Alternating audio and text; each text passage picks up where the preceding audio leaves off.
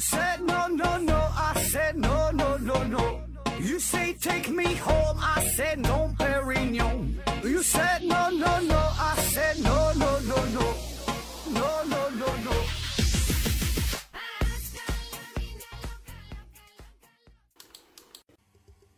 拼命探索，不计后果。欢迎您收听思考盒子。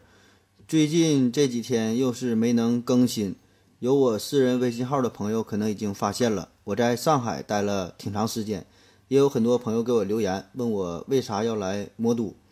用咱们房地产圈内的话说呀，这叫拿地。当然了，毕竟咱们是小公司，黄金地段呢也都太贵了，咱也整不起。现在呢，我看中的主要就是以东方明珠为中心，以十千米为半径这么一个球形的区域。虽然咱们是做网络的，做文化传媒的，但是呢，必须也得有点线下的产业，多少呢还得有点固定的资产。行了，吹完牛逼精神爽，希望粉丝儿快点涨。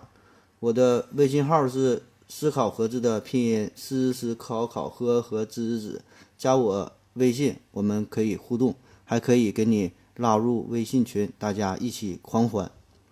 上期节目中有一个严重的 bug，很多朋友也都指出来了，就是关于德布罗意毕业论文这个问题，他的这个博士毕业论文获得了诺贝尔奖。我当时啊说他的这个论文只有一篇半，后来呢是在网上查了一些资料，有的说是七十多页，有的说是一百多页，反正不管是多少吧，这个一页半呐，确实是有点太少了。那写过论文的朋友都知道，这个论文呐，最后就光这个致谢都能致谢三篇半，所以呢，这个问题是我确实不太严谨了，向大家道歉。当然了，也可能当时这个德布罗意用的那瓶纸儿可能特别特别的大呗，所以这一瓶半可能也够。正式开始今天的节目，今天我们聊聊吓尿指数和技术起点的事儿。吓尿这个词儿啊，我们经常说，经常说什么什么事儿给你吓尿了，看恐怖片吓尿了，看到自己银行卡的余额吓尿了，看到女朋友卸妆吓尿了。关于吓尿这事儿，我还真就略懂一二，毕竟呢，咱是干这行的。我们的膀胱啊是一个储存尿液的器官，正常情况下呢，这个尿道有括约肌，受你大脑的控制，能够自如的开放和关闭来控制尿液。但是呢，当你受到了意外的惊吓的时候，这个括约肌啊就失灵了，导致这个尿液不由自主的漏了出来，你就被吓尿了。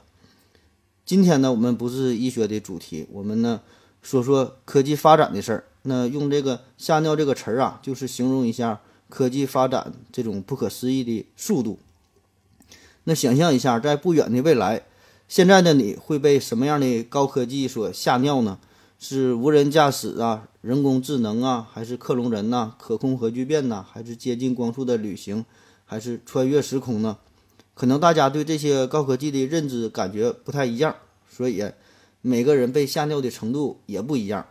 未来呢，又有许多不确定性。那我们就说说过去。我们设想一下，现在呢是二零一八年，那为了方便计算，我们以呃两千年为标准。那么在两千年的时候，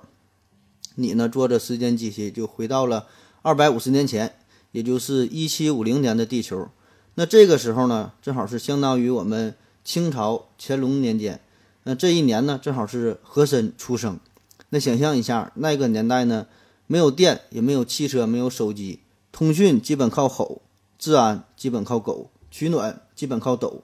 交通基本靠走，失眠基本靠手。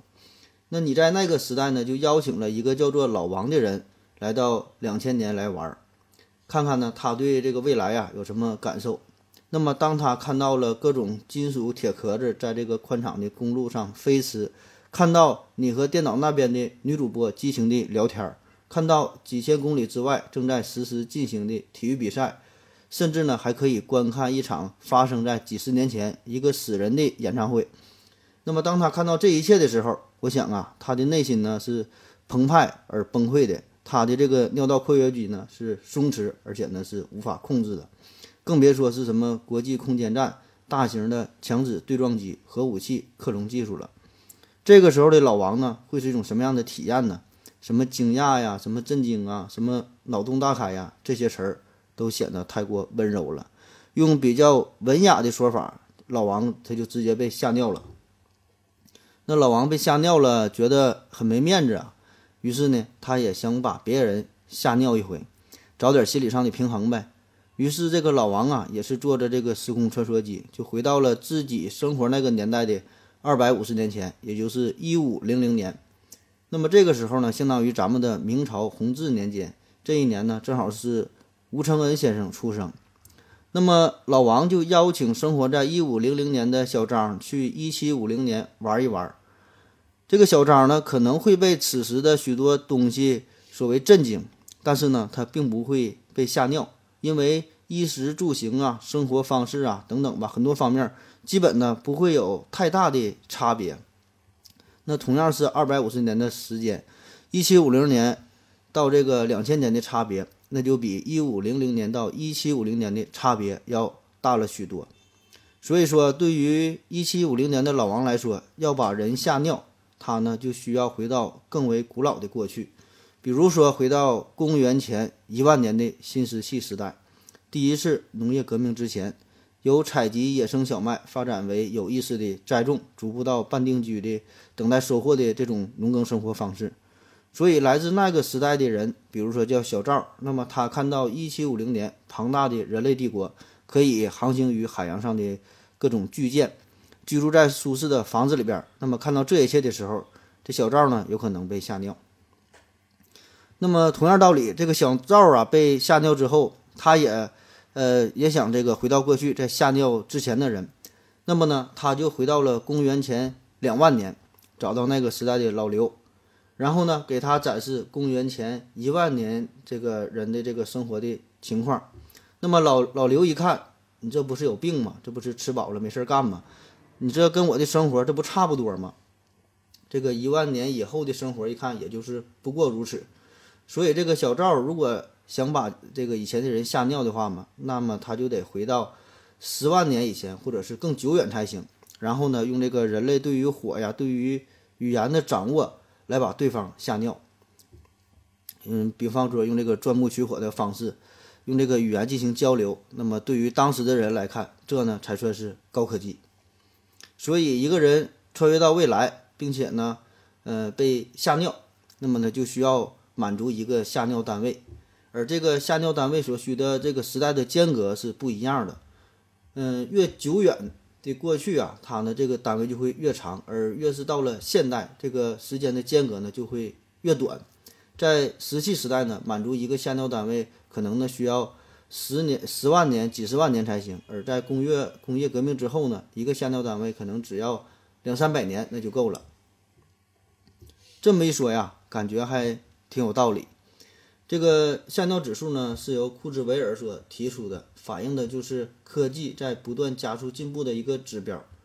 那么库兹韦尔这个人啊，挺厉害，他预测在一九九八年，这个电脑呢会打败世界的棋王，而他的这一预测呢，提前一年呢就成真了，就是在一九九七年，IBM 的深蓝电脑打败了当时的国际象棋冠军卡斯帕罗夫，而在此次在此之后吧。嗯，在棋类项目中，我们人类最后的阵地这个围棋啊，也是已经失守了。嗯，而在那之后呢，这个库兹韦尔呢又提出了呃许多的预言，这些预言呢基本呢都是和科技相关的。那么据说呢，这个准确率高达百分之八十六以上。他预测呀，这个无人驾驶的汽车呢会在二零零九年上路。那虽然呢这个预言落空了。但是这个无人驾驶这个技术哈，仍然呢是在迅猛着发展。这不前几天嘛，这个乌波这不就撞死了一个人嘛？我们回顾一下人类的的历史，结合一下自身的感受，好像这个科技的进步啊，真的是越来越快。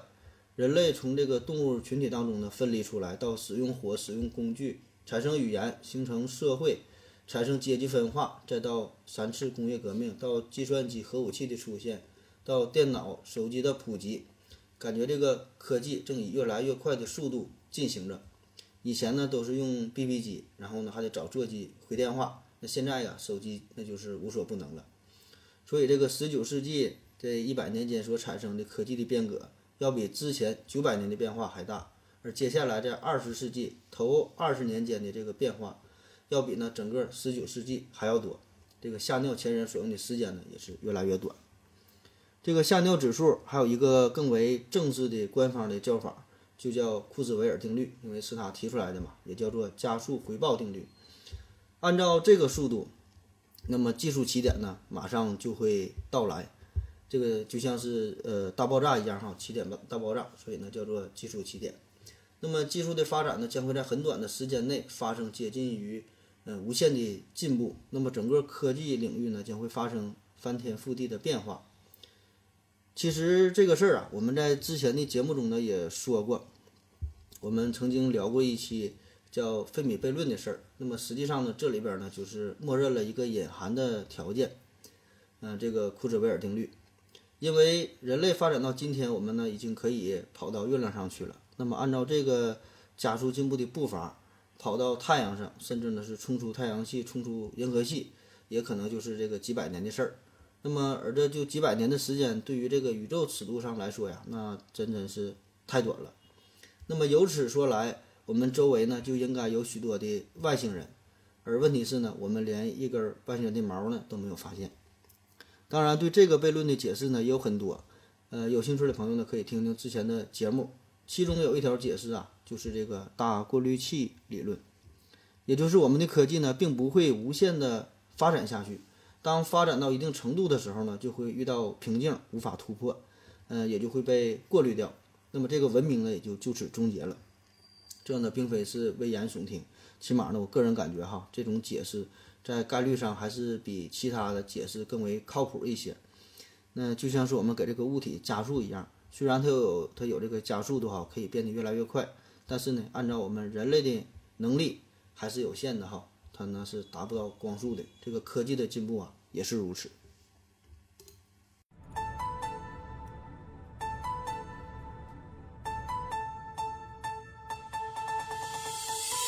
一人我科普最，天文地理全都会，思辨是独相随，谁要不服抡大锤。射线我叫伦琴，更新我不太平，我严肃认真，我搞笑闲扯，我千里把君寻。节目我总尿尿，喝水我使劲造，我知识渊博，口若悬河，只怪太能闹。好了，喝了口水回来，我们继续聊。下面呢，我们从几个方面分析一下我对技术起点的悲观态度和给我带来的一些启示。主要呢包括三个方面，一个是规律，一个是机器，一个呢还有就是我们人类自己。嗯，首先我们呢不必。过分的迷恋于指数这个概念，那所谓的指数，也就是一种规律。我们呢总是想寻找事物变化发展的规律，以此呢来预测未来。但是呢，很多东西的变化呢都是非理性的，比如中国股票市场，比如说我们节目更新的频率，那么这些事儿呢都会完全完全的颠覆于我们大脑的认知。我们对于历史的思考啊，通常是线性的，呃，也就是正比例的关系。在这个坐标轴上呢，看起来呢就是一条直线。那当我们考虑未来三十年的这种变化的时候，我们通常呢就会参考过去三十年所发生的事情。当我们考虑二十一世纪能够产生什么变化的时候，我们呢就要参考二十世纪所发生的变化。这呢就好像一七五零年的老王，这个觉得一五零零年的，呃，这个人呢，在一七五零年呢能被吓尿一样。这个线性思考呢是人类的一种本能，但是呢，在考虑到未来的时候，这种想法呢很可能就会失效了。这个未来呢不可能是一个非常规范式的函数，那么到底它会怎么变化？那只有真正经历之后呢才会知道。因为呢我们人生啊非常的短暂，非常的有限，我们呢又不爱学习历史，那即使爱学，有些历史呢也并不并不一定是真实的，所以更多的情况我们呢只能是以个人的经历、自我的。感受，嗯，以此呢来推测未来，所以这个近近期的历史，个人的这些经历啊，就会对我们这个判断，嗯，带来很大的误导。比如说历史上有一段黑暗的时期，这呢就可能完全毁灭你这个人生所有的希望；而短暂的辉煌的假象，又可能让你对未来呢产生过度美好的幻想。而对于历史这条曲线来说，就算是坡度很高的指数曲线。那么你短短的人生几十年，只相当于截取了这其中很短的一小段儿。那么这一小段经过放大之后，看起来呢，仍然是一个线性的变化，就好像你截取了这个圆周上的很小的一块儿，那么放大之后看起来呢，就和这个一个线段就差不多了。那么我们也正是用这种思想来计算这个圆的周长了。那如果这个未来真的可以按照一个固定的模式去预测的话，那么想一想，一九零三年莱特兄弟呢是呃驾驶这个飞机呃最长飞行了五十九秒。然后呢，一九三一年，由李斯和布罗西，他俩呢是驾机飞行了八十四小时三十二分钟，就是中间不加油，连续这么飞行。那么这就是在二十八年的时间，这个飞机飞行的时长，呃，是原来的五千一百五十八倍。那如果要是按照线性增长来计算的话，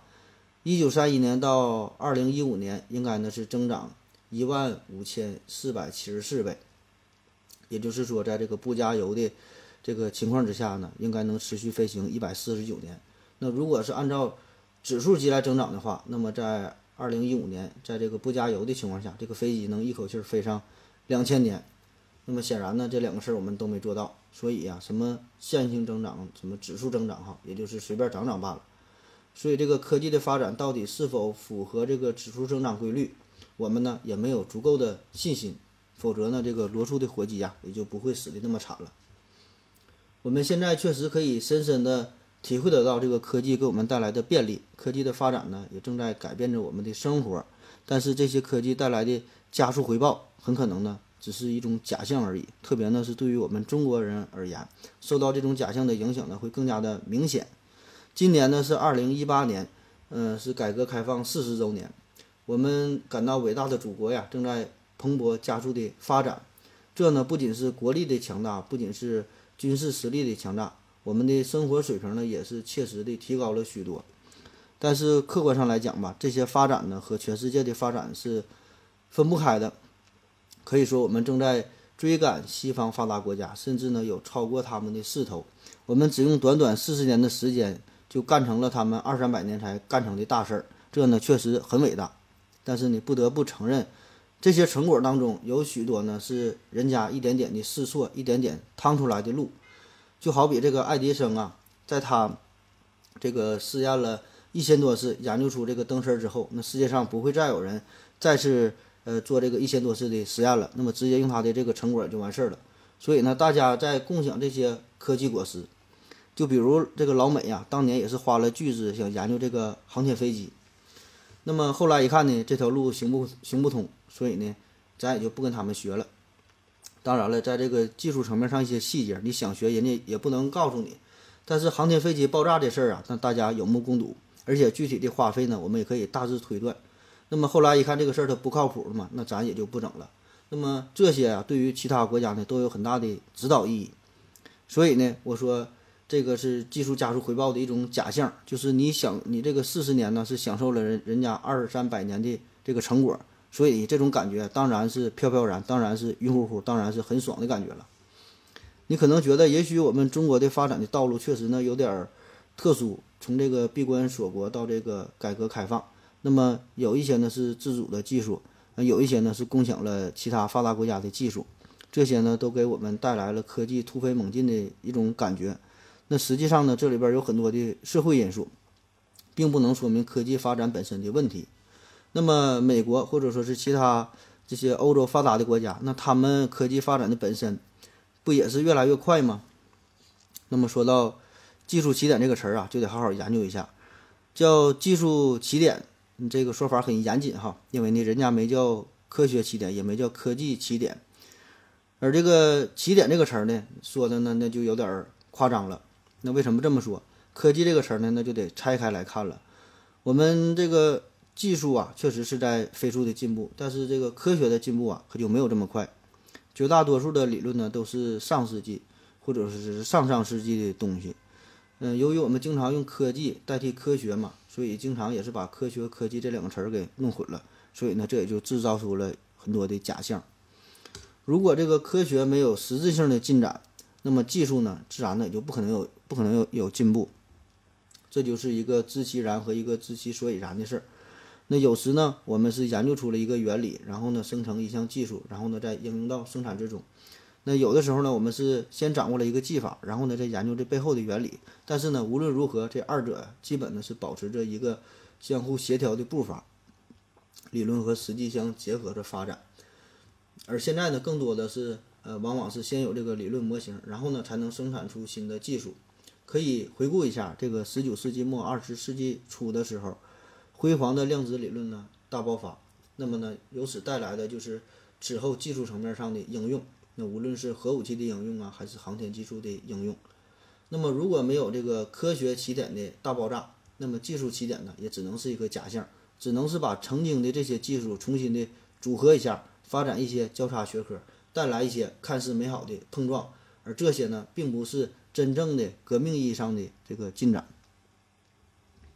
一八八六年一月二十九号。德国人卡尔·奔驰和戴姆勒获得了世界上第一辆汽车的专利权，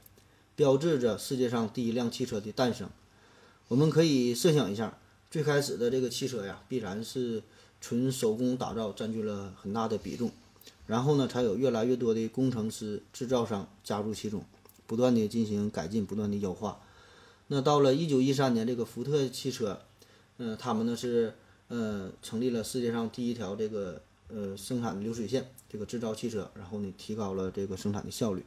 那在此之后呢，这个汽车产业是蓬勃的发展，叫小步快跑，快速迭代。但是汽车本身最基本的原理呢，并没有实质性的变化，什么发动机啊、底盘啊、变速箱啊，基本呢还是这些东西。当然了，有人可能会说呀，是什么从自然吸气啊到涡轮增压呀，什么手动挡、电动这个自动挡的哈不一样，这也是个变化。但是这些啊，都是一些技术是技术细节上的改进，再到后来什么加上安全带呀，换个更好的车轱辘啊，加上一个十寸的中控大屏，那么这些事儿那简直就不足挂齿了。现在呢，也只是这个呃加工生产的扩大化，使得成生产成本呢不断的降低，生产的速度呢更快。嗯，汽车呢也是由原来的这个时速十公里啊，能达到一百公里，那最快的可能能达到四百多公里。但这些本身都不是科学的进步，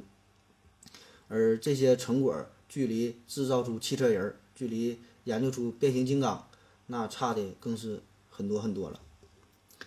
所以各个各个行业吧也都是如此。随着一项技术呢变得更加有效，有更大的利益，那么呢就会得到更多的关注，带来呢更大的、更多的这个新的资源，比如这个增加研发的预算呐，招聘顶尖的人才呀。这些呢，都为进一步改进技术提供了一些条件。那么这一波的新资源呢，就会触发新的增长。然而呢，科学本身的变化呢，并不大，而且这种增长呢，也不可能永远的呈指数的进行下去，除非呢是这个科学本身产生了质的飞跃，有一种全新的模式取代过去的模式，那才行。在科技发展的初期，我们呢必然要花费更多的时间去摸索、去寻找。就像是在一座森林之中啊，我们呢想找找到一个出口一样。那么最开始呢，必然是极为艰难的这种探索。那么到后来呢，可能就轻车熟路了。我们经历了春耕、夏耘、秋收、冬藏。那么最开始呢，我们都要付出很多的艰辛、很多的努力，然后呢，才能有一个丰收的秋天。那么我们以为呢，还会有更多更多的硕果等着我们。可是呢，在这之后，便是无尽的漫长的冬夜。我们呢，只是恰好的拾到了那些低垂的果实，而能否度过下一个寒冬，这事儿呢还不好说。技术起点，它假定的呀是这个智力的改进呢有一个相对恒定的系数，所以叫长江后浪推前浪，一代更比一代浪。然而呢，到目前为止，大部分人工智能系统的性能呢一直在经历着收益递减的过程。那么这是啥意思？在科技发展的初期。研究人员呢，通常会获得许多的成果，但是呢，在这之后就会遇到一系列难以改进的困难。嗯，这也就是为什么这个早期人工智能的研究人员呢，对这个自身这个行业的发展非常非常的乐观，以为这个电脑啊，马上就是无所不能了，马上呢就可以完全取代人脑了。人工智能系统呢，也许可以无限制的完善自己，但是呢，对这个智力的总体的改进呢，很可能存在一个上限儿。看似在不停的发展，不不停的进步，一代比一代强，但是呢，终究啊，它还是一个收敛函数，存在着一个极限的。那网上也有许多预测这个孩子未来身高的公式，那也是这个道理。呃，比如说预测这个男孩的身高，就是父亲的身高加上母亲的身高，再乘以一点零八，然后呢再除以二。这个一点零八呢，就是呃一个恒定的系数，就这么算。那么如果按照这个公式计算的话，就算是郭敬明和这个梁静茹结婚，那么他产生的后代，经过这个五代的繁衍之后，这个孩子呢也能达到这个两米二的这个水平哈，基本上和姚明就差不多了。那如果是经历了十代之后，那么这个孩子呢就能长到三米多。那么显然这事儿那是不可能的。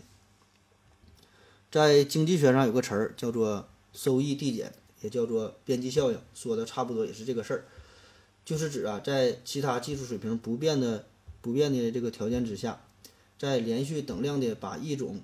可变要素增加到其他一种或几种数量不变的生产要素这个过程中，当这种可变要素的投入量小于某一特定值时，增加该要素的投入。那么所带来的边际产量呢是递增的，但是呢，当这种可变要素的投入量连续增加并超过了这个特定值的时候，增加该要素所带来的边际的产量呢是递减的。那经过我这么一解释，你就完全听不懂了。所以举个例子，在农田中，那么撒化肥可以呢增加农作物的产量。那么当你向一亩农田中，嗯，第一个这个。撒这个一百公斤化肥的时候，它的这个产量呢是增加的。那么你再撒第二个这个一百公斤化肥的时候，这个产量呢，嗯，也会增加，但是增加的这个量就没有之前增加的多。那么接接着你再撒这个第三个一百公斤化肥的时候，这个产量呢，嗯，只会增加一点点儿，那就没有之前两次多了。也就是说，这个随着少化肥的增加，这个增产增产的这个效应是越来越低的。那么科技上呢也是如此。微软的联合创始人保罗·艾伦就把这一现象呢称为叫复杂性刹车。那么他的原话呢是这么说的：“With the nature of human understanding of the system，算了，我还是说汉语吧。这个伴随着人类对自然系统理解的不断加深，我们呢通常会发现，我们需要更多并且更专业的知识来描述它们。我们不得不用越来越复杂的方式来持续扩展我们的科学理论。我们相信，对自然世界认知上的理解正在被复杂性刹车所放慢。所以，即使这个人类看到人工智能系统系统性的、持续性的，甚至呢是这个呈指数级的进行增长改进者，但是呢，这些或许都无法提高机器的性能，因为呢，这个智力提升所需要解决的问题本身的这个。难度的增长的速度，甚至呢比这个智力提升的速度还要快。很多人表示呢，现阶段理论物理学所探索哈遇到的这个问题啊，同样呢也有这个复杂性刹车的现象。宇宙中存在着许多的限制，那么其中一些呢是这个物理限制，比如说我们呢无法加速到超光速，我们呢无法同时知道这个粒子的位置、速度的精确值，我们呢也无法知道这个。原子这个放射性衰变哈，具体什么时候嗯出出现？同样呢，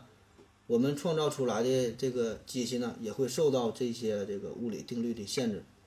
那么这是宇宙本身物理法则的限制。我们呢，在这个更大、更小、更快、更短的时间间隔方面，都要受到这些制约。那么这些限制呢，必然也会制约着我们科技的发展。当这个机器啊小到分子、小到原子、电子哈，甚至更小的级别这个程度的时候，那么这些限制呢，很可能比人类大脑这个生物化学的限制呢还要大得多。还有一些限制呢，就是这个本身逻辑上的限制，比如说这个二加三不能等于八，三角形呢不能有四条边。我想啊，科技发展到一定程度的时候，必然呢也会受到这些逻辑上的制约。那么具体是什么时候、什么情况？这呢我还没想好。我要跟正南去尿尿，你要不要一起去啊？我也要去。哎，风姐，我要跟正南、阿呆一起去尿尿，你要不要一起去啊？好了，尿了个尿回来，我们继续聊。说到技术起点，那就不得不提这个人工智能的发展了。人工智能真的可以无限的发展下去吗？甚至是取代我们人类？那首先呢，就是这个机器的硬件的限制。与库兹韦尔定律相似的，但是名气要更大的，有个叫摩尔定律，由呃英特尔的创始人之一戈登摩尔提出，说呀是这个当价格不变的时候，集成电路上可容纳的元器件的数量和性能，每隔大约十八个月到二十四个月就会增加一倍。那么这一定律呢，就揭示了呃信息技术这个进步的速度。那么这个事儿啊，其实我们大家呢也深有体会，就是相同功能的手机，你明年再买的话，这个价格就会比今年呢下降一半。当然，这个厂家很少这样去做，他们通常的做法呢，就是在这个手机价格基本不变的情况下呢，把这个手机的速度做得更快，变得更强。嗯，那我们可以回忆一下哈，大约在十年前，你买个笔记本呢，可能需要五千块钱；那五年前买个笔记本呢，可能还是需要五千块钱。现在买个笔记本可能还是五千块钱，价格呢没有什么明显的变化，但是这个电脑的性能是变得越来越强了。感觉哈，昨天这个，呃，买电脑还选什么奔腾啊、什么赛扬的处理器呢？那今天这个手机都是四核、八核的了，这个手机的内存都得是三 G 的。那我还记得我最开始用的电脑，这个内存可能只有三十二兆、六十四兆，呃，硬盘呢才是四 G 的、八 G 的。那这又是一个暴露年龄年龄的话题。现在这个电脑呢变得是越来越快，这呢主要是得益于芯片上这些元件啊变得越来越小。电脑的发展从这个晶体管到电子管，到集成电路，到大规模集成电路。但是哈，这个问题就是芯片上这些元件的这些几何尺寸呢，总不可能无限制的缩小下去，也就意味着总有一天这个芯片单位面积上可集成的这个元件的数量会达到一个极限。那么呢，这就是一个加工工艺上的一个一个上限了。我们可以对比一下，现在这个处理器哈，这个制作工艺。呃，从这个四十五纳米级别到这个三十二纳米到二十二纳米，到现在这个十四纳米哈，很厉害。但是这个学界和产业界呢，基本就认为，按照现有的技术来说，这个摩尔定律呢，大概还能呃进行到这个七纳米这个技术的节点，而这个七纳米以后，嗯，大概呢就将会有一个较长的周期，才能把这个技术节点推向下一个全新的时代。从技术角度来看。随着芯片上线路密度的增加，它的复杂性呢也是呈指数性增长的。一旦这个芯片上这个线路的宽度达到几纳米的级别的时候，那么呢，这只相当于几个分子的大小了。那么这种情况之下，这种材料的物理啊、化学啊这些性质啊，都会发生一种质的变化。那么采用现在的这种工艺，这个什么半导体这些元件哈，就很难呢再正常工作了。那除非呢是这个。有了一个突飞猛进的一个根本上的变化。那除了这个技术层面上的问题哈，呃，当这个元器件它的尺寸小到五纳米的时候，呃，元件中载流子的行为将要用这个量子力学的理论进行解释才行。也就是说，现在的这个半导体元件的物理知识呢，几乎呢全部失效。那么至于这事儿能不能突破，何时突破哈，这呢都是未知数。而从这个经济的角度来看吧，制作这个更为精密的这些芯片，也就意味着更高的技术要求，呃，也就是意味着更多的这个呃成本的投入。那么，甚至这种投入哈，也是会呃指性指数性的增长的。那虽然这个什么台积电呐、什么三星啊、什么格罗方德等等很多的厂商纷纷宣布要进军七纳米这个技术节点，但是呢，我个人并不看好他们呢，也就是说说而已。这个摩尔定律能否再续上十年的寿命？这呢还得看看这个英特尔和这个 AMD，看看他们有什么态度哈。当然，即使这二位大哥真正想去做，想花钱也不一定好使。毕竟有些事儿哈，真不是花钱就能解决的。所以现在你看这个什么碳纳米管啊，什么石墨烯这些概念炒得很火。其中一个重要的原因呢，就是想突破七纳米这个屏障。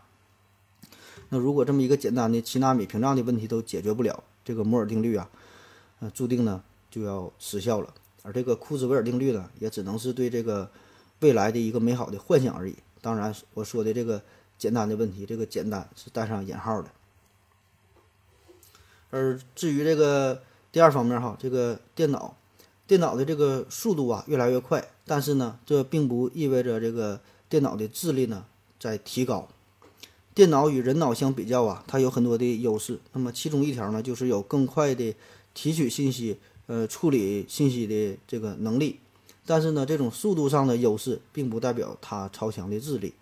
我们现在接触到这些电子设备呀，都是很出名的傻子。这个智力本身，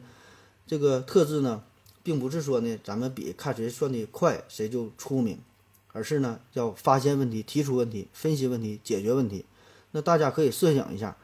就是说，你想一想哈，你上高中的时候，是不是每次考试这个数学的最后几道大题都不会做？那么这种不会做，并不是因为时间不够用，就算给你一天时间、一个月的时间，你还是不会做。给你一百个计算器哈，也没个鸟用。这呢，就是你智力的问题。而让你去做这个一万到一百以内的加减法，那么这个计算器呢，就可以派上用场。而正是因为我们日常生活中接触到的更多的呢，都是类似于这种一百以内加减法的这种问题，所以呢，我们才会感觉到这个电脑啊，给我们带来了进步。就感觉所谓的人工智能啊，在高速的发展，这个技术起点呢马上就要出现，这呢实际上都是一种假象。那实际上就是说，你这个速度啊，电脑变得再怎么快，它呢也不可能触发自我意识的觉醒，这呢和这个主动的、自主的思考呢完全是两个概念。而这个机器想要学会思考，也不是说靠它的概念、靠它的这个速度就能弥补的。所以我们现在真正需要做的，我感觉哈。并不是在这个速度上做文章，你再怎么快，你什么八核、十八核，你就一百个核，它也没有用。咱们有个词儿叫“五十步笑百步”嘛，所以你真正的切入点应该是，虽然它的速度可以很慢，但是呢，它能够进行自主的思考，这呢才是未来这个机器它产生智能它的一个发展的方向。所以你再快再快也没有个鸟用哈，你不还得靠人来指挥、靠人来设置嘛？那充其量只能叫做人工模拟智能。当然，这种速度上的这种大幅度的发展嘛，也是确实带来了科技上的一些好处。那现在这个计算机拥有更多的可供学习的数据库嘛，这个速度更快的计算机呢，肯定也可以呃帮助我们开发更好的人工智能。但是，嗯，对于我们人类来说吧，这个何时这个电脑能够真正的自主的去思考，这个硅基哈能否战胜我们碳基？那起码我觉得，在我有生之年呢，我是够呛能看到的。第三呢，就是这个算法复杂度的限制。算法复杂度呢，是指算法在编写成可执行的这个程序以后，然后呢运行时所需要的资源。那么这些资源呢，既包括时间上的资源，也包括内存的资源。那么同一个问题可用不同的算法进行解决，而一个算法质量的优劣呢，将影响到这个算法乃至这个程序的效率。这呢就包括这个时间上的复杂度和空间上的复杂度。那假设我们遵守。传统这个计算机的模型开发人工智能系统的话，那么这个指数级的增长也无法与这个计算的复杂度相匹敌。计算机性能上的指数增长呢，不足以，呃，这个弥补运行复杂的这个指数算法。因此呢，除非我们使用的这个机器啊，能够超越传统的这个计算机模型，否则呢，我们根本，嗯，无法这个解决计算机本身的复杂度的这种限制。那当然了。很多这些计算复杂度的问题啊，都是我们嗯理解的这种最坏最坏的情况，就是说你试了一千次才把这个三位的密码锁给打开，那么你想想那多衰呀！那么现在对于这个人工智能的研究呢，都启用叫嗯启发式的学习的模式，也就是说的让你验证密码的时候，可能先验证一二三呐、八八八八呀、零零零啊、九九九啊、六六六啊，或者是你的生日啊一些特殊的这些数字。就不是纯纯的进行暴力破解，单纯的那种傻逼式的计算了。那不过这些启发式的这种学习这种方式哈，这个也是有本质上的限制的。那么有一些高难级别的问题，那即使是人工智能，那么起码现在看来也是无法解决的。那最后一方面呢，就是我们嗯人类本身对于这个下尿指数的一个态度了。那么首先哈，我们面对的这些变化呀，都是渐进式的改变。也就是说，这个父母啊，看着自己这个小孩的成长，可能呢并不觉得他在明显的长大。可是呢，亲戚朋友们他不会天天看到啊，隔了几个月或者是隔了一一两年看到了小孩，那么呢可能就会觉得这个孩子突然就长高了。那同理，这个吓尿指数对于我们正常人哈，对于我们的一生来说呢，也许呢并不存在，除非是真正出现了这种呃时间机器，你可以呢。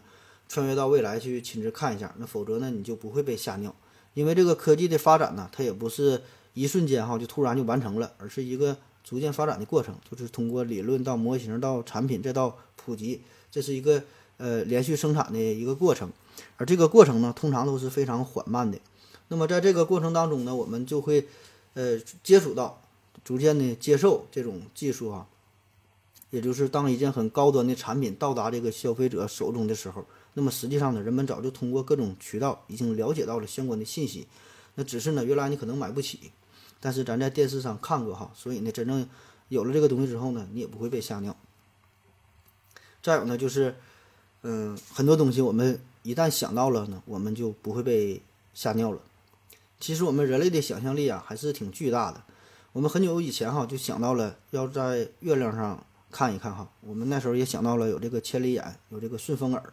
这些呢都代表了我们对于这个美好未来的一种设想。那么对于我们能够想想到的事儿，多半呢就不会被吓到。而现在呢，我们呃已经发现了哈很多的很多很多的生物就在这个生物领域，那么呢也可以推测有很多未知的生物的存在，所以呢我们可以呢由此研究一些共性。那当我们在这个海洋深处又发现了一些全新的物种的时候，我们呢可能也不会觉得特别奇怪。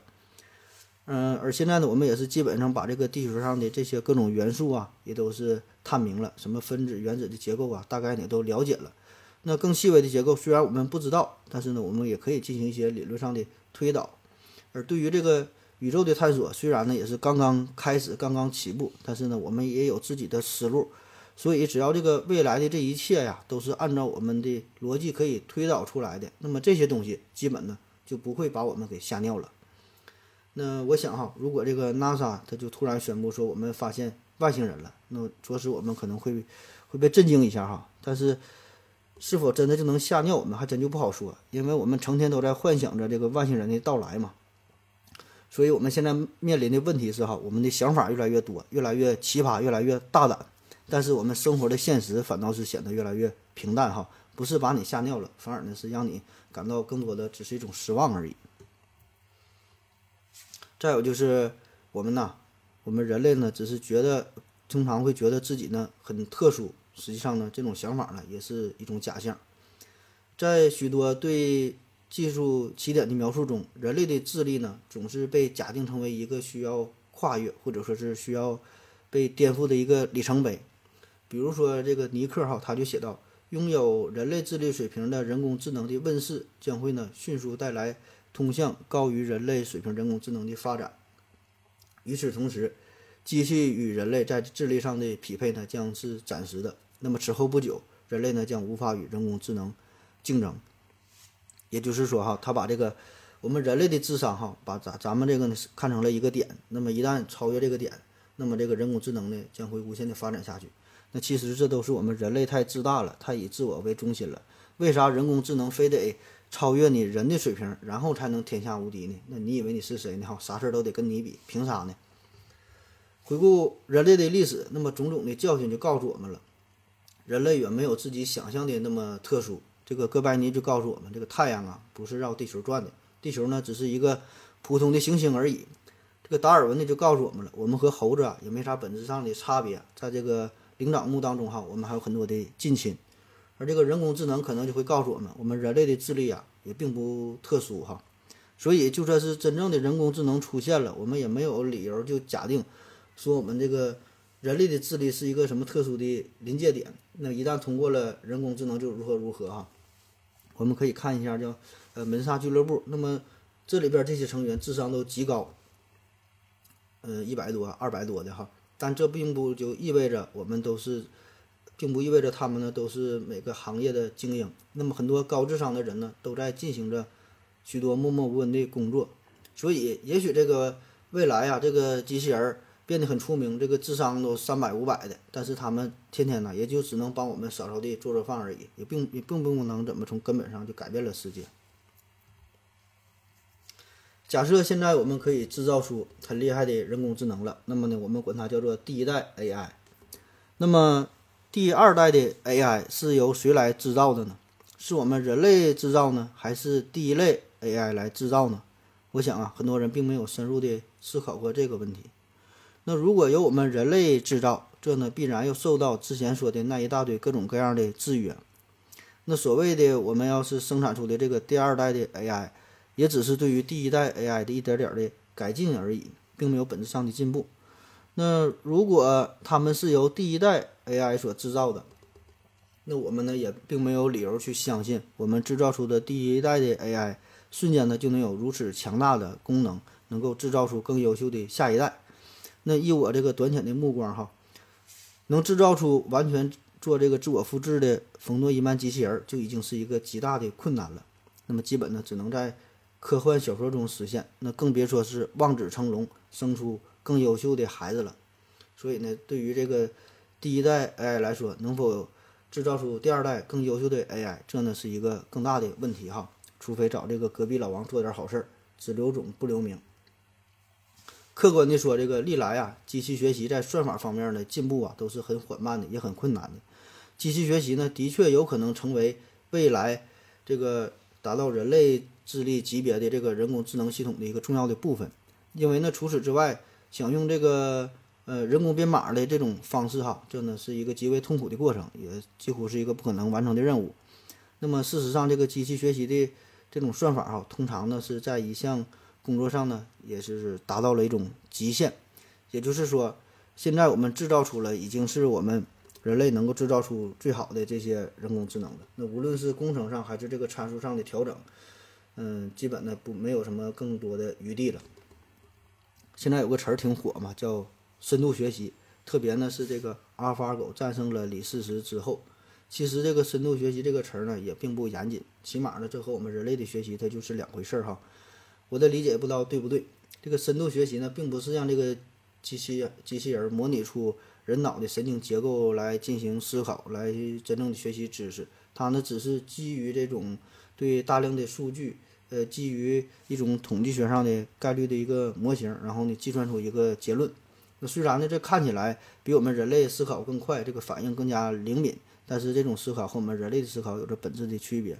所以这个深度学习呢，也只能是针对于某一个特殊的领域，呃，进行改善，并不能真正的做到这个完全自动的这种强化自我。那么就目前来说哈，对深度学习在算法上的任何的改善，还要归功于我们人类在这个设计上的不懈的努力，而并不是机器本身做到的。这一切呢，还得有人的参与。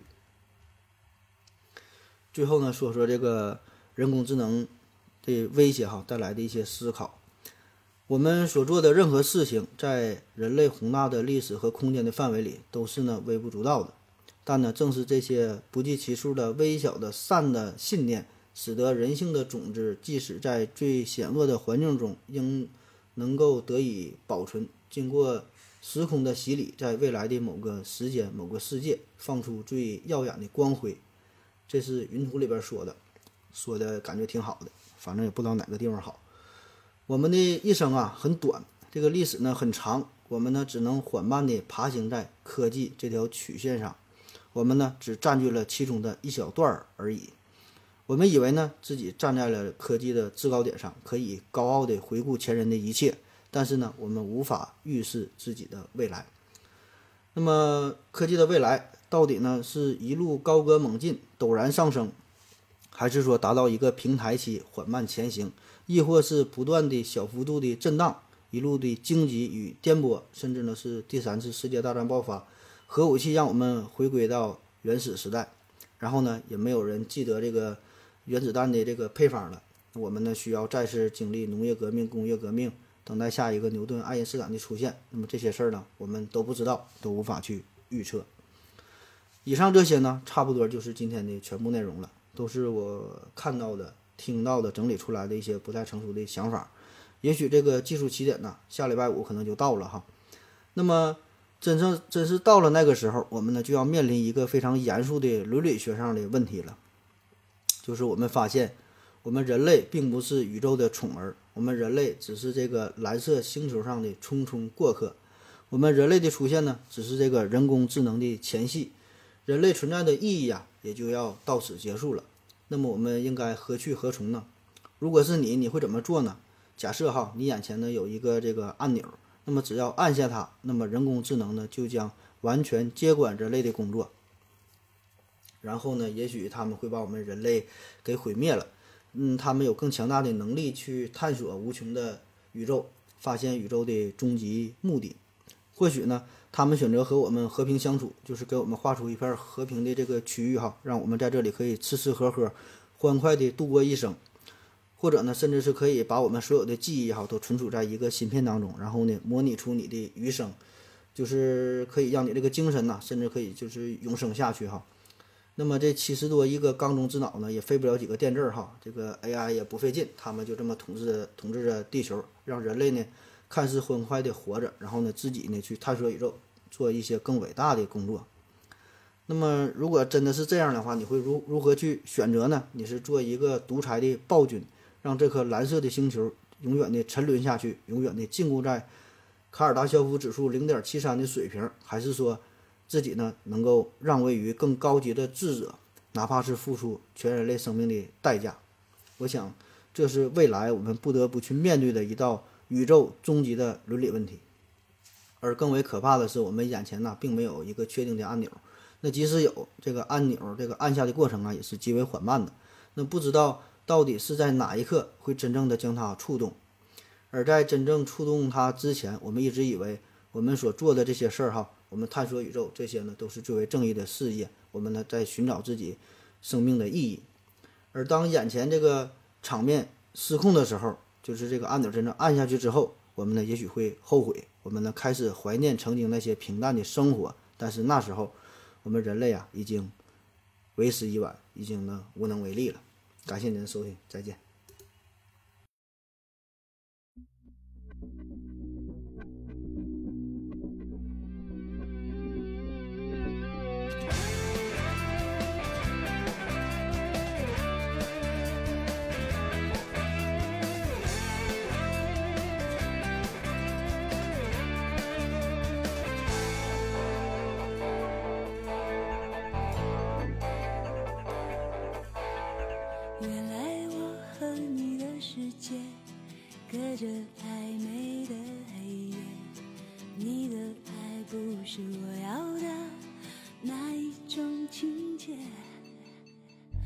世界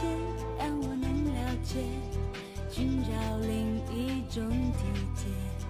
出口在天亮以前，我就要穿过那条街。沉默加速度是我的脚步，奔跑在视线里的路。我不要祝福，不理会孤独，奔向最远处。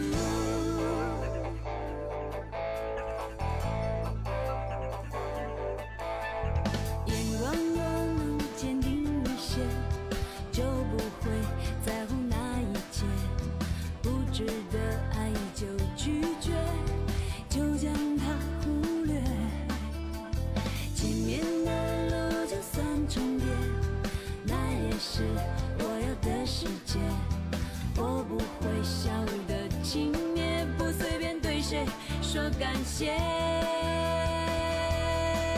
沉默加速度是我的脚步，